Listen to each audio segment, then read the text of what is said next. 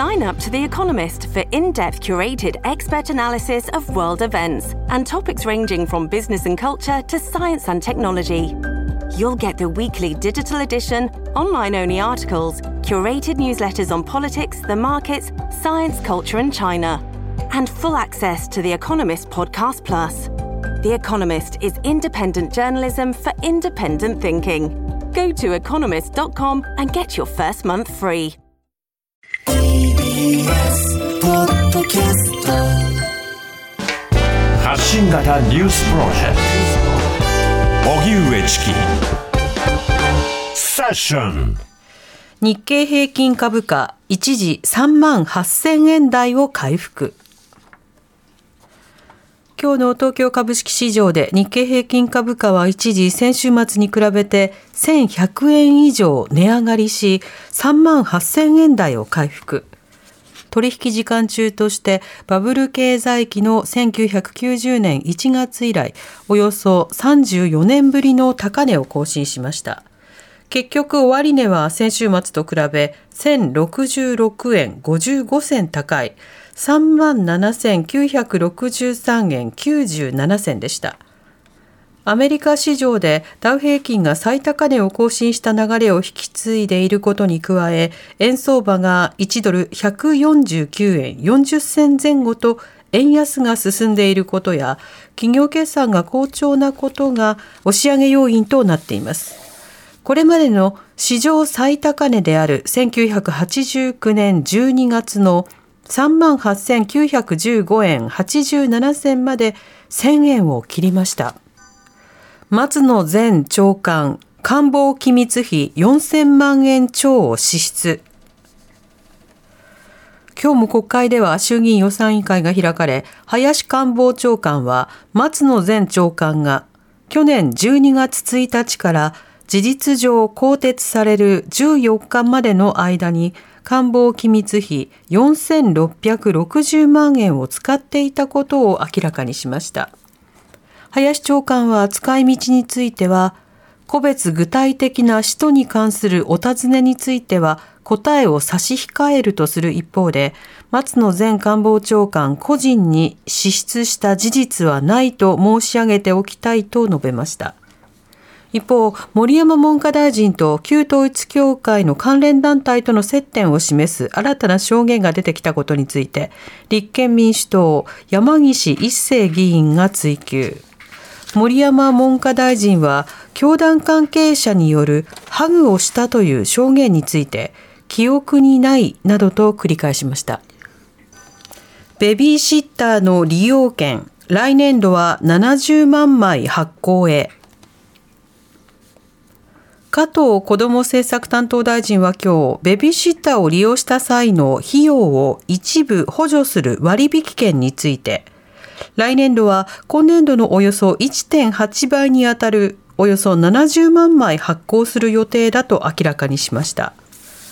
今年度は当初39万枚を予定していましたが、去年10月に申請が予定数に達し、支援継続を求める声を受けて追加発行していました。割引券は各企業の拠出金を財源としていて、全国保育サービス協会を通じて発行し配布されますが、発行されたものの半数が使われていなかったことが判明。そのため政府は使い残しの件が企業にたまるのを防ぐため従業員数に応じた1回あたりの発行枚数を調整するとしています。ガザ南部の侵攻、バイデン氏が改めて安全確保を要求。イスラエル軍がパレスチナ自治区ガザ南部のラファの地上作戦について、アメリカのバイデン大統領はヨルダン国王と会談した後の記者会見で、避難している市民の安全確保なしに踏み切ることがないよう改めて呼びかけました。バイデン氏はこの前日にもイスラエルのネタニヤフ首相と電話会談し、繰り返し自制を求めていますが、ネタニヤフ氏は強硬な姿勢を崩していません。ラファでは12日、イスラエル軍がイスラム組織ハマスが拘束していた人質奪還作戦を行い、2人を救出。それに伴う激しい空爆でガザ保健当局によりますと67人が死亡したということです珠洲市で市内巡回のバスが運行再開能登半島地震で大きな被害を受けた石川県珠洲市では今日から市内を巡回する市営バスの運行が再開されました。珠洲市が運営する路線バス珠洲バスは避難所で生活する人の移動手段を確保するため臨時便も含め今日から6つのルートで運行。鈴バスの料金は無料で当面の間平日にそれぞれのルートで1往復から3往復運行されますが今後の需要に応じて増便も検討するということです。一方地震で道路が崩落するなどして一部区間で通行止めが続く能登里山街道について石川県は緊急車両に限ってあさって15日から横田インターチェンジと越野原インターチェンジの間で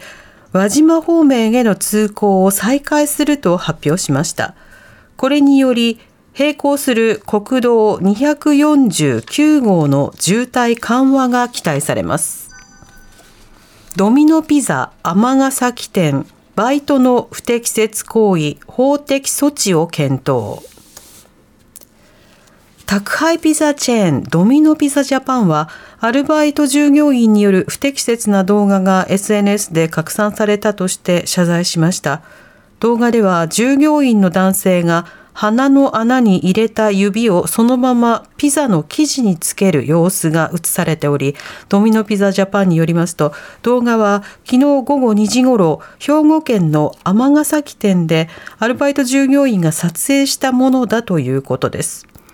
ピザの生地は使用する前に廃棄されたとしています。ドミノピザは尼崎店にあったすべての生地を廃棄するとともに、昨日付で尼崎店を営業停止にしました。関わった従業員については厳正に処分する予定で法的措置も検討しているとしています。TBS ラディオ発信型ニュースプロジェクトセッション